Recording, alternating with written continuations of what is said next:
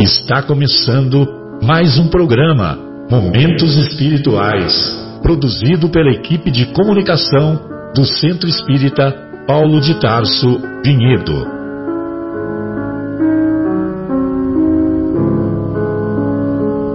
Se guardas contigo o estigma do sofrimento, indagando pela solução dos velhos problemas do ser e da dor, se percebes a nuvem que prenuncia a tormenta e o vórtice traiçoeiro das ondas em que navegas, vem conosco, estudemos a rota de nossa multimilenar romagem no tempo, para sentirmos o calor da flama de nosso próprio espírito a palpitar imorredouro na eternidade e acendendo o lume da esperança, perceberemos juntos em exaltação de alegria que Deus, o Pai de infinita bondade, nos traçou a divina destinação para além das estrelas.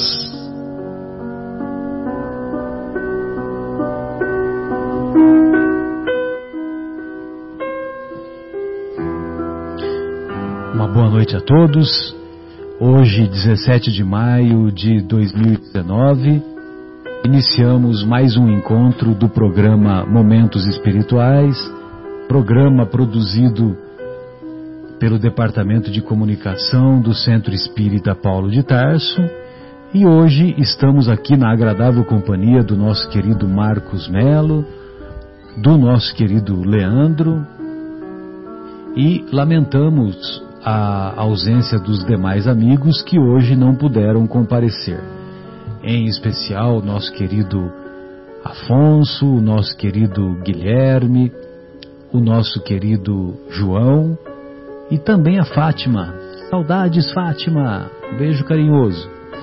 Muito bem, hoje nós vamos estudar na primeira hora o capítulo 21 de O Evangelho segundo o Espiritismo, capítulo intitulado Haverá falsos cristos e falsos profetas e na segunda hora estudaremos o capítulo 37 da obra Nosso Lar, capítulo intitulado A Preleção da Ministra, a ministra veneranda. Ela e o governador, quando André Luiz é, relata a história, apenas ela e o governador de Nosso Lar teriam tido a felicidade de conhecer face a face o Mestre. Que inveja, hein? E nós achamos que porque nós demos um sorrisinho, que nós fizemos alguma alguma benfeitoria para alguém, que no dia seguinte nós vamos nos encontrar com o Mestre. É. Muito bem. Então, lá no capítulo vigésimo primeiro de o um livro do, de o Evangelho segundo o Espiritismo, então há algumas passagens das anotações dos evangelistas que merece ser lida, merecem ser lidas não somente porque são palavras do mestre, mas também pela preservação da energia poderosa dessas palavras que atravessam 20 séculos e nos mantém o convite permanente para que sigamos esses conceitos. A árvore que produz maus frutos não é boa, e a árvore que produz bons frutos não é má, porquanto cada árvore se conhece pelo seu próprio fruto. Não se colhem figos nos espinheiros, nem cachos de uvas nas sarças.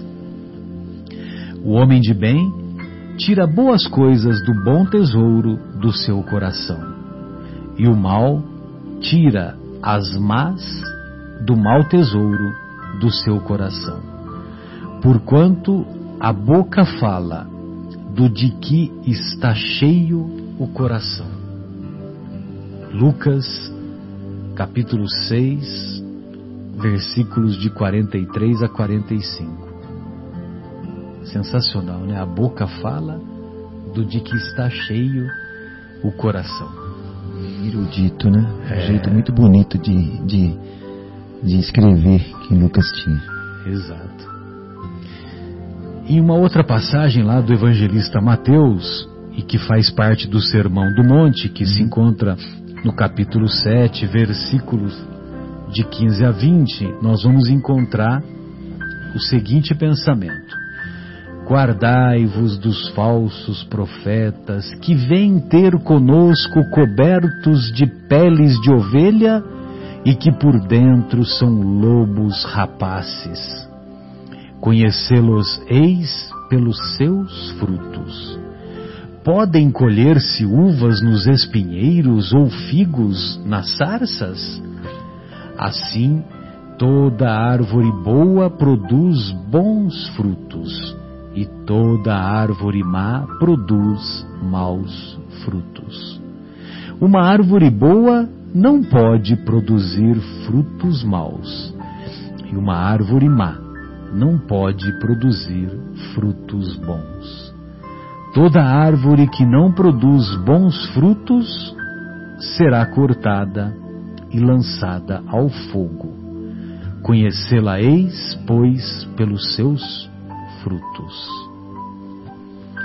Então vejam vocês que é, no judaísmo, né, Jesus era judeu, a sua cultura judaica, a sua língua hebraica ou aramaica, né, que eram as línguas correntes daquela época, os seus hábitos eram hábitos judios, é, judeus, e é, evidentemente que a árvore ela tem um símbolo muito grande no judaísmo e a tal ponto que Jesus deixa claro em várias ocasiões que é preciso dar, dar frutos. Por quê? Porque através da análise desses frutos é que nós vamos poder definir se somos árvores boas ou não. Muito e bom. uma árvore que está carregada de frutos e de bons frutos, é muito comum, quando essa árvore se destaca, o que, que a gente fazia na infância? A gente não pegava pedras e atirava para acertar a manga, a manga, e a manga, de, de, a manga cair para a gente poder se alimentar? É. o abacate, é, assim por diante. É. Arrumava um bambu, ficava batendo lá no Arrumava um bambu, ficava cutucando. Subia no galho, ficava balançando. Então, quando você está diante de uma árvore que dá bons frutos, tem um determinado momento que o pessoal joga pedra. É.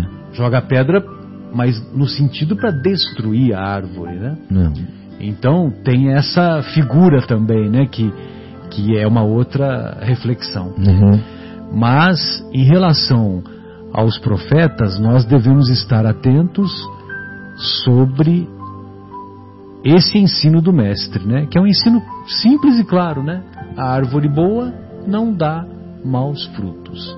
A árvore má não dá bons frutos. Vamos fazer só essa última leitura, aí a gente entra mais detidamente na, na, na definição do que é profeta, na definição do que é o verdadeiro profeta, na definição do que, do que são os, os profetas que se desviam. Muito bem. Essa outra passagem se encontra no, no Evangelho de Mateus, lá no capítulo 24. O capítulo 24 do evangelista Mateus é o capítulo conhecido como o capítulo do sermão pro profético, profético ou sermão escatológico. Então tem muitas profecias que Jesus fez lá nesse capítulo 24. Uhum. Algumas já aconteceram e outras estão por acontecer ou estamos vivenciando. Uhum. Tende cuidado para que alguém não vos seduza, porque muitos virão em meu nome dizendo: Eu sou o Cristo e seduzirão a muitos. Levantar-se-ão muitos falsos profetas que seduzirão a muitas pessoas, e porque abundará a iniquidade, a caridade de muitos esfriará. Mas aquele que perseverar até o fim, aquele que perseverar até o fim, será salvo. Então, se alguém vos disser o Cristo está aqui ou está ali, não acrediteis absolutamente, porquanto falsos cristos e falsos profetas se levantarão e farão grandes prodígios e coisas de espantar, ao ponto de seduzirem, se fosse possível, os próprios escolhidos. De seduzirem, se fosse possível, os próprios escolhidos. Muito bem, profeta, amigos, é uma palavra de origem grega e que significa mensageiro de Deus ou mensageiro da palavra de Deus, mensageiro do ensino de Deus, ou ainda intermediário dos ensinos de Deus, dos ensinos do alto. Uhum. Porque Deus diretamente não vai dar um ensino, ele vai se utilizar dos benfeitores espirituais, daqueles espíritos mais elevados. Mesmo porque Deus tem coisa mais importante para fazer, né? tem que cuidar da gravitação universal. Agora nós sabemos que não é só o, um universo, né? Tem o conceito dos multiversos. É, tem que cuidar de cada folha que cai, cada célula que está funcionando. Meu Deus, Deus tem muita coisa para fazer, tem, né? Tem então Deus coisa. não vai falar diretamente. É. Não vai se preocupar com isso. É. Agora, os benfeitores espirituais, que são os seus é, vamos dizer assim, os seus funcionários de alto escalão, eles sim, em nome de Deus, vão trazer esses ensinos. Então, profeta, como vocês veem, é um intermediário. Intermediário é o quê? É um médium. É um médium. Intermediário é um médium. É. E todos os profetas lá do Antigo Testamento, ou daquilo que nós convencionamos chamar de Antigo Testamento, mas que seria melhor apropriado se disséssemos primeira revelação? Então, até Jesus é a primeira revelação. De Jesus até a doutrina espírita é a segunda revelação. Sim. E a terceira revelação, que é, o, é agora a doutrina espírita. Isso não significa que não significa absolutamente que a doutrina espírita é melhor do que as outras, que nós espíritas somos melhores do que os outros.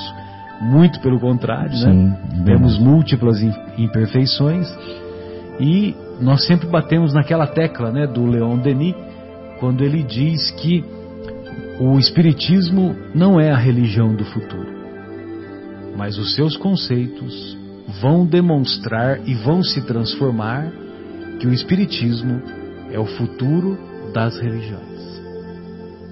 Né? Isso mesmo. Os seus conceitos vão, vão acabar sendo abraçados pelas mais variadas filosofias religiosas.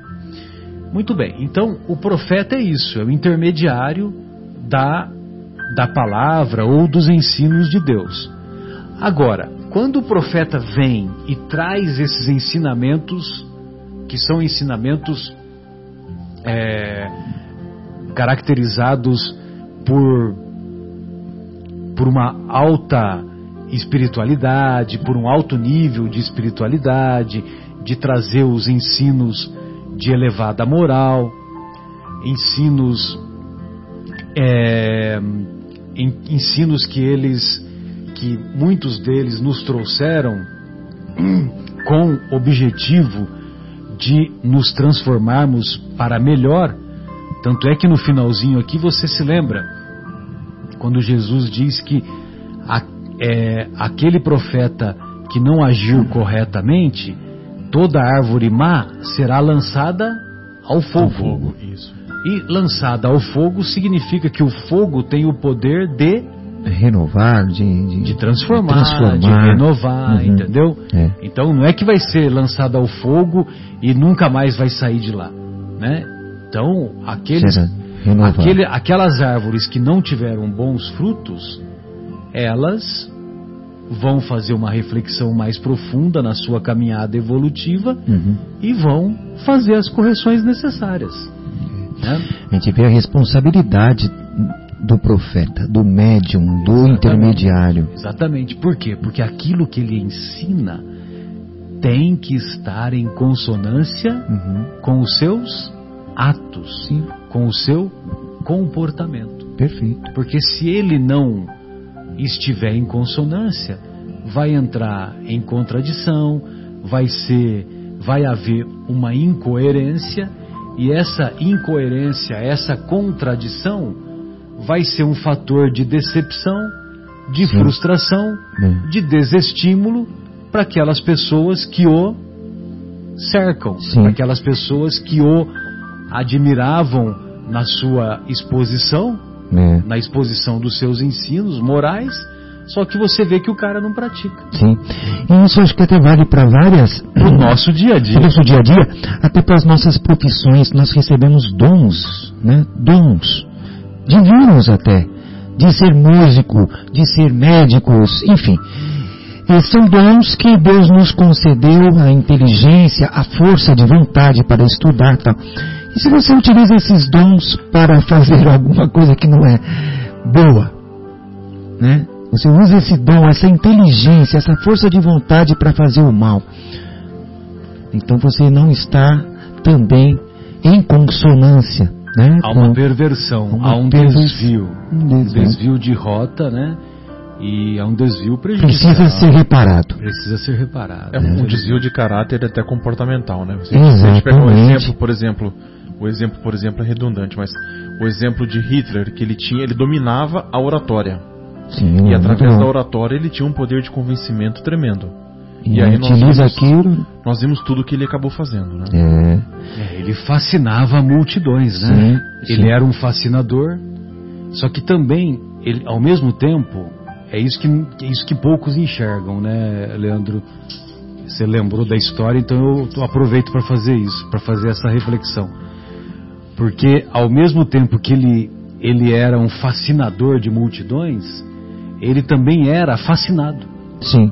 Então, Se ele era próprio. fascinado pelos, pelos espíritos é, pelos espíritos imperfeitos que o assediavam e, e esse fascínio contribuía para que ele fascinasse as multidões, né?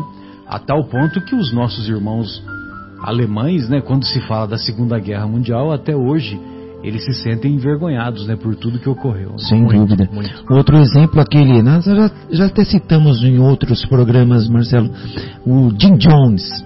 Sim, Lembra? Jim Jones, Jim exatamente. Jones? E depois o, no programa do Chico Anísio, ele fez uma, um trocadilho, sátira, né? né? Uma É. sátira. O- Jim Tones. O, aquele reverendo, né, Jim Jones, que na Guiana, acho que na Guiana, se não me engano, né, foi na, Me lembro se foi a Guiana Francesa, É. acho que foi a Guiana Francesa. é, que levou, Foi na Guiana, não na francesa, Ah, né? na Guiana. Guiana. Na Guiana. levou aí centenas de pessoas ao óbito, ao, ao desencarne, 918, para ser preciso. 918, obrigado, Leandro, que foi fascinado por um, um, um, um profeta, um falso profeta, né? Uma falsa promessa de que eh, se todos se suicidassem, atingiriam o, o paraíso.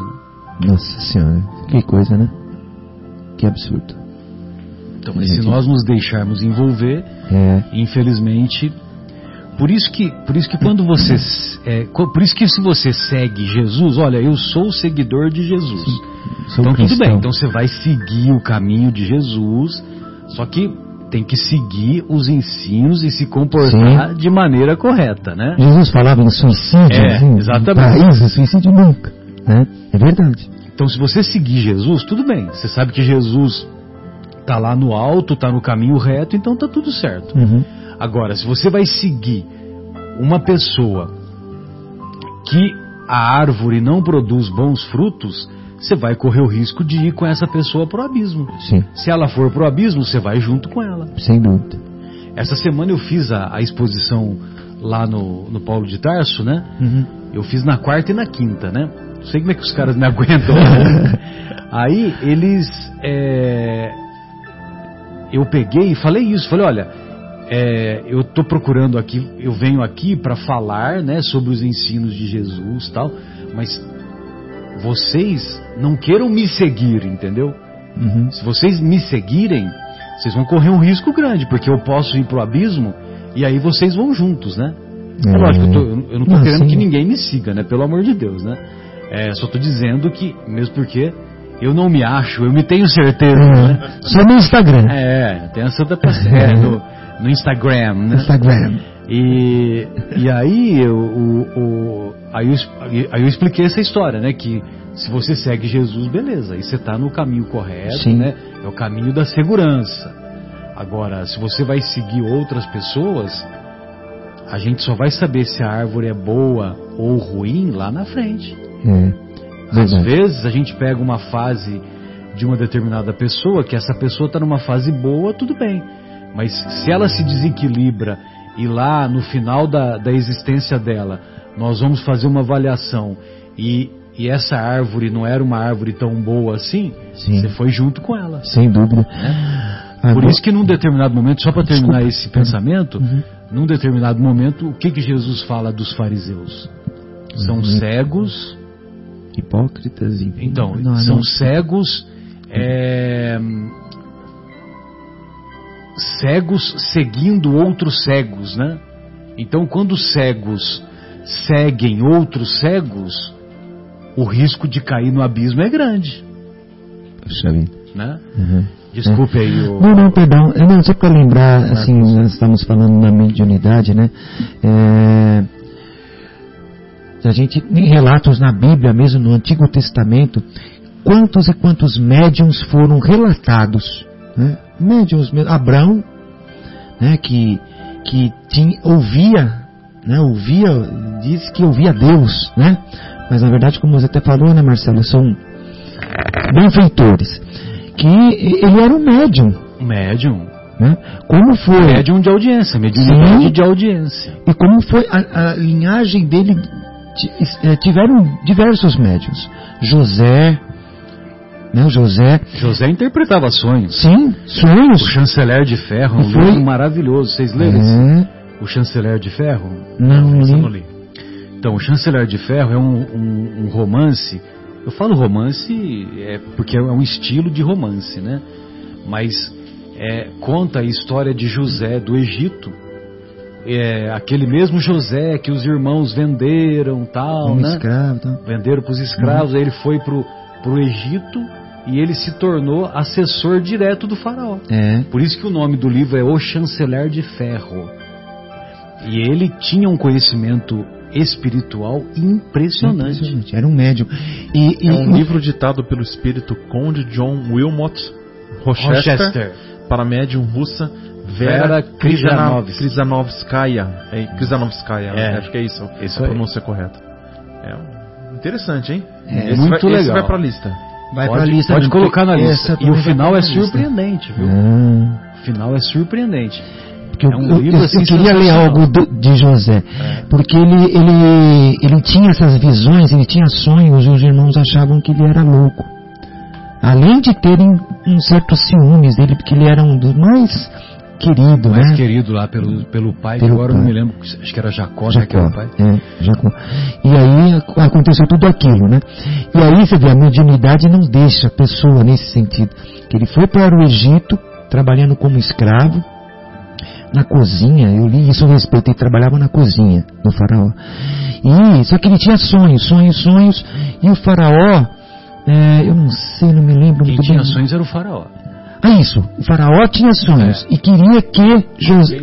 É, aí indicaram, olha, tem um rapaz na cozinha, um, um escravo, que ele tem visões, ele interpreta sonhos. É, E- porque os assessores não conseguiam explicar. Exatamente. É. E aí ele teve uma audiência, o chamou o José, É. né? E José disse a ele que ah, um- e haveria um período de abundância, porém depois um escassez muito grande, que era para ele guardar cereais. Sete vacas gordas e sete vacas magras. Olha só que interessante. Interessante. Né? Quem que vai pensar um negócio desse? Se, se você se colocar lá na época, né? Quem que vai imaginar? Sim. Da onde Sete vem, vacas da onde gordas. inspiração para isso, né? Exatamente. Sete vacas gordas significavam sete anos de fertilidade. E sete vacas magras, sete anos de, de dificuldade. De dificuldades. né? E aí assim. ele acertou, né? Então, só que o, Ele passa a ser um. quando ele faz um a, de a interpretação, é porque ele já tinha aprendido com um mago chamado Shebna. Um mago chamado Shebna, é, que ele era, ele era da Pérsia, da antiga Pérsia. E esse mago ensinou as coisas espirituais para ele Hum. e também desenvolveu a mediunidade.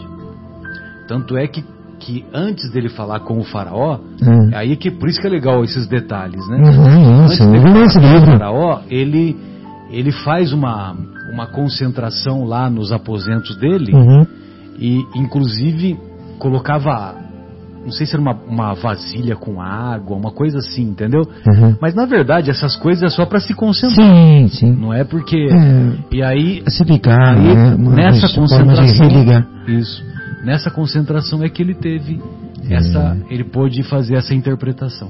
E depois veio Moisés. Então, só que aí como ele interpretou corretamente, ele ganhou notoriedade. Sim, passou a se- E- fazer parte do. do, do E ele passou a pertencer, ele era um- uma espécie de primeiro-ministro. Ele se transformou em primeiro-ministro. Puxa vida. Braço direito do faraó. Braço direito do faraó. O livro é sensacional. Ah, eu lerei. É sensacional, vocês não têm ideia. Vale a pena. viu? Lindo, lindo, legal. Muito bom. Então, mas é interessante a gente tocar nesse assunto porque muitos até hoje pensam que profeta é aquele que faz predições, Uhum, é sim. aquele que faz previsões. E não é. E não é só isso. Uhum, não, Não é só tá. isso que caracteriza o profeta. O, o, o verdadeiro profeta, ele, ele é uma pessoa dedicada ao bem, Sim. ele é uma pessoa que tem um comportamento coerente com aquilo que ele ensina. É. Ele é, um, ele é um- um- uma pessoa que as suas realizações refletem o que se passa no seu mundo íntimo.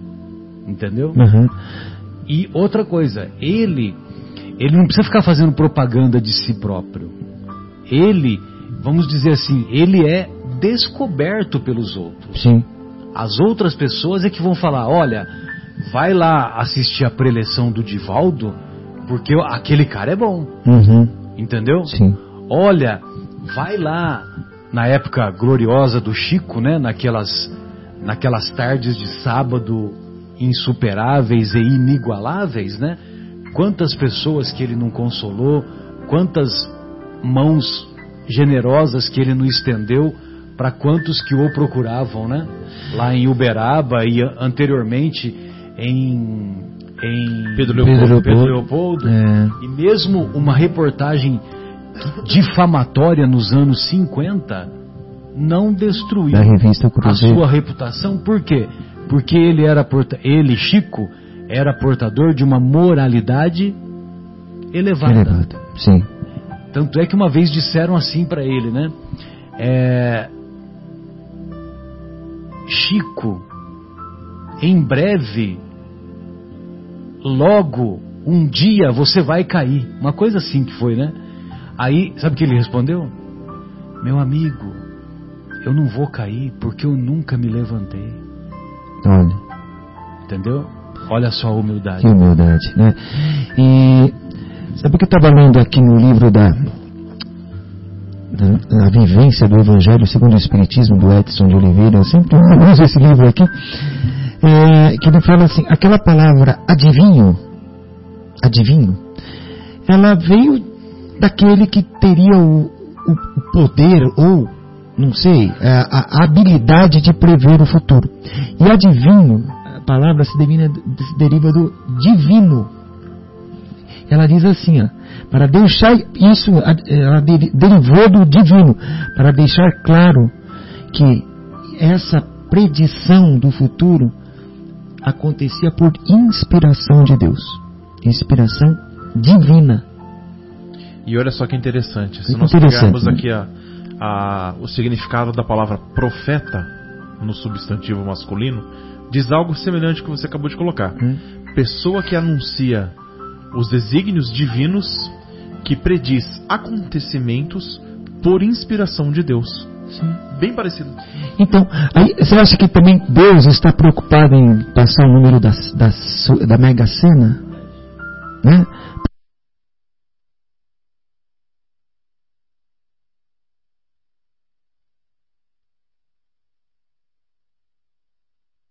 Deus.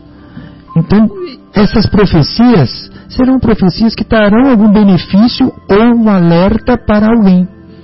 Né? Não é para denegrir, não é para enriquecer um ou outro. Né? Que é isso que às vezes é deformado. Né? Aqueles ditos profetas que usam talvez um dom que ele tenha realmente, mas para deformar algo que né, é, que, que não era, não, deformou ou uh, saiu do caminho do que ele deveria estar realmente acontecendo. E citamos novamente aquela novela, O Profeta, né? Do Carlos Augusto Strasser, que fazia as suas, ele tinha um dom, né? E seduzido pelo orgulho, ele começa a, a, a sair do, do, do caminho e perde a mediunidade. Tirar proveito Sim, ele começa a receber dinheiro daquilo e começa a vender, vende as predições, né? E aí, o que acontece? A espiritualidade, opa, opa. não é essa a finalidade, opa, dá licença. Tô, estamos fora. Aí, a partir de então, ele começa a arriscar, achar que ele começa, é, aí é, virou loteria. É. Poderia acertar como não poderia, né? E aí perdeu, começou a perder a credibilidade. É. Exatamente. Uma novela de Ivani Ribeiro, né? Que fazia. Ribeiro na TV que colocava essas, essas temáticas espíritas. É, né? A viagem, lá na TV Tupi, a viagem, a primeira. Linda a viagem. primeira Versão, a né? primeira versão foi na TV Tupi. Foi também. A viagem. É. Essa eu assisti só a segunda versão. É, a viagem. é aí já é, já é da minha época, não é da sua. E sabe que eu creio que Iva- Ivani Ribeiro, ela escrevia por inspiração, porque as Ah, histórias da Ivani Ribeiro, certeza, né? as novelas da Ivani Ribeiro, Inspiração do alto, né? é, eram lindas as histórias, sem maldade, eram umas coisas assim, não eram polêmicas, é, mas eram histórias lindas, novelas lindas, muitas histórias muito lindas, sólidas, né? é, muito sólidas. Então, outra coisa também que nós devemos ter em mente é que um verdadeiro profeta, ele é ele Deus para executar a sua missão, ele vai escolher alguém que ele sabe que não vai falhar, que não vai falhar Uhum. nem falir. né? Exatamente. Uma vez houve no movimento espírita, né? Começou a haver um, um zum zum zum lá no início dos anos 2000, né?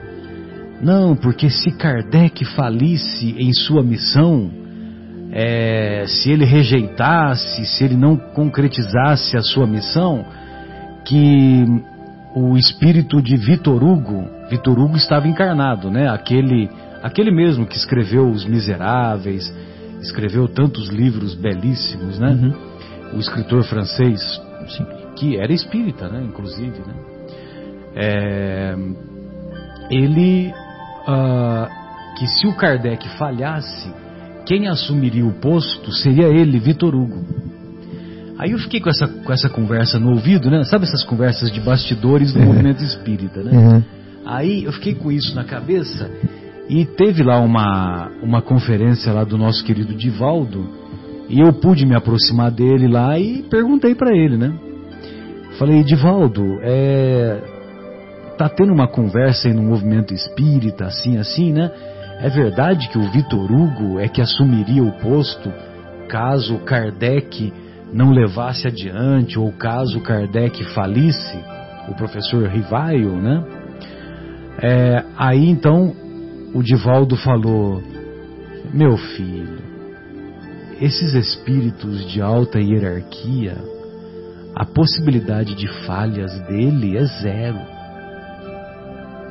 É zero. Puxa, é legal, Então você vê que impressionante, né? impressionante. Num determinado momento, porque você fica naquela, né? Poxa, será que é verdade e tal, né? É.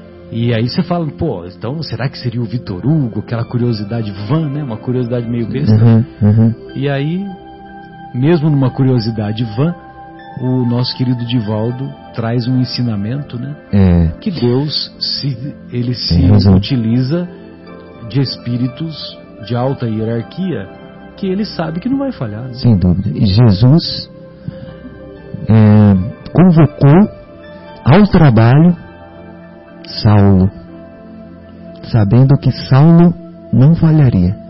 Né? Impressionante. Impressionante. Na de Damasco, né? Convocou a pessoa certa. Exatamente. É esse, Paulo. E, e aí ele se transformou num dos ícones também, né? Exatamente. Ele Foi não até o só fim. aderiu ao pensamento, como ele se converteu, né? É, se converteu. Se converteu. Que aderir é uma coisa, Exatamente. converter-se é outra Você coisa. acreditar em Jesus, que ele. Não, ele só não, não só acreditou, como a partir daquele momento, né, ele, ele foi um, cristão na acepção da palavra. Ele seguiu os passos do Mestre, tudo que o Mestre, né, o que era escrito através, dizia do Mestre, ele, ele foi, divulgou, difundiu, ampliou, ampliou os conhecimentos, né, levou o Mestre a, quem não o você conhecia. imagina que cena bonita que deveria ser, né, Marcos? Nossa Senhora. É, não, não, não tô, não- essa, a cena da estrada de Damasco, pelo, pelo amor de Deus, né? Tá É. acima de qualquer qualificação.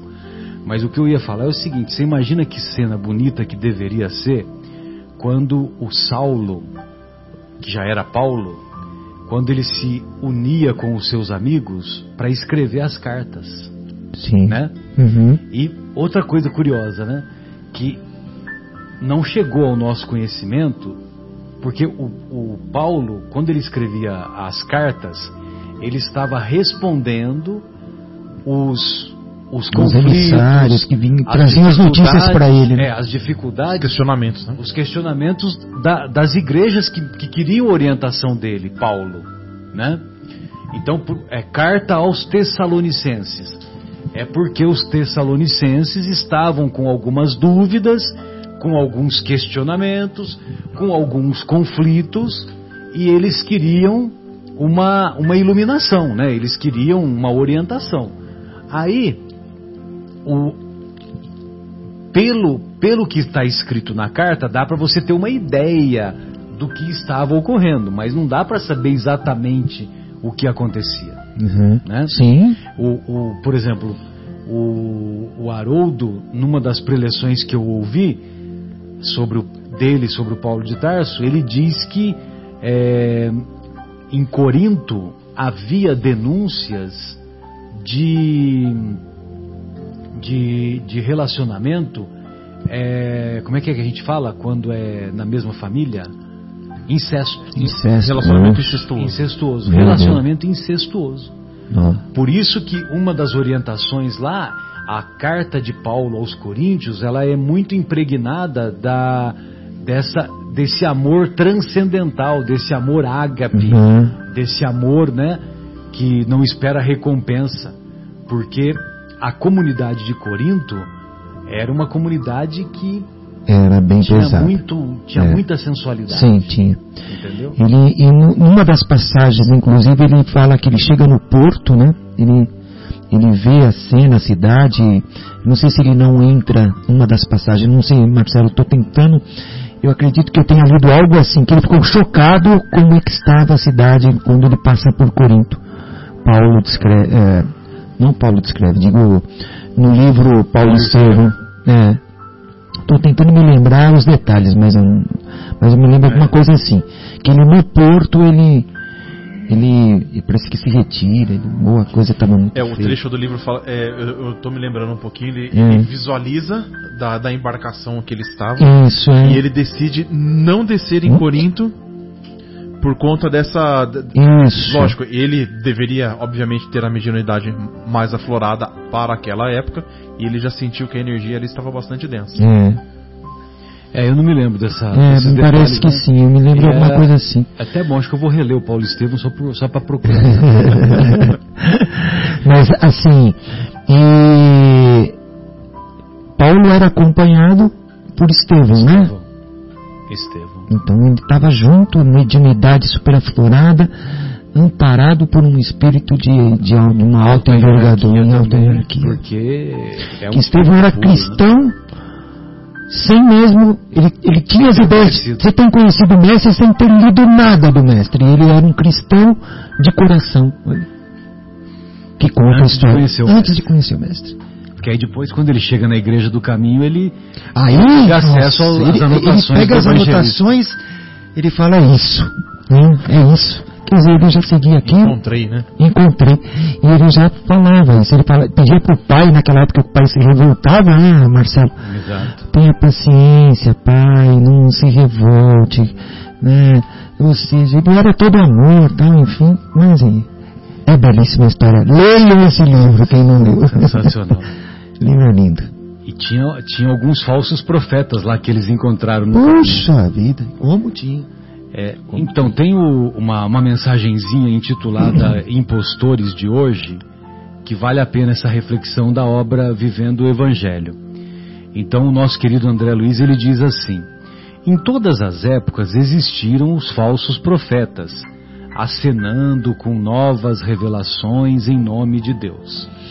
Na atualidade, porém, tais impostores estão camuflados estão escondidos nos meios religiosos, semeando dúvida e confusão.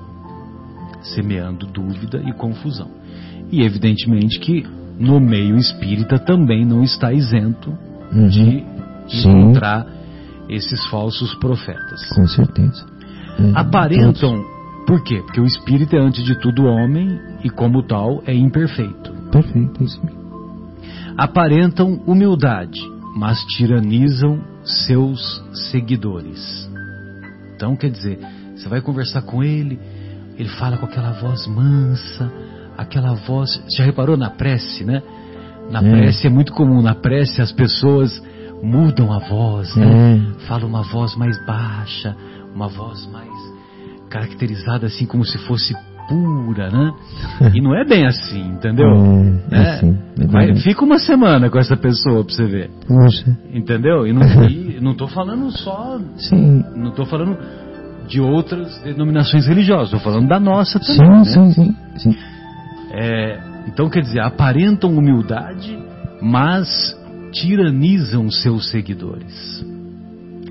Falam de misericórdia, mas aterrorizam com punições aflitivas e eternas. Punições aflitivas e eternas. Ou seja, não tem misericórdia, não tem tolerância. Hum. Referem-se à tolerância, mas perseguem outras crenças.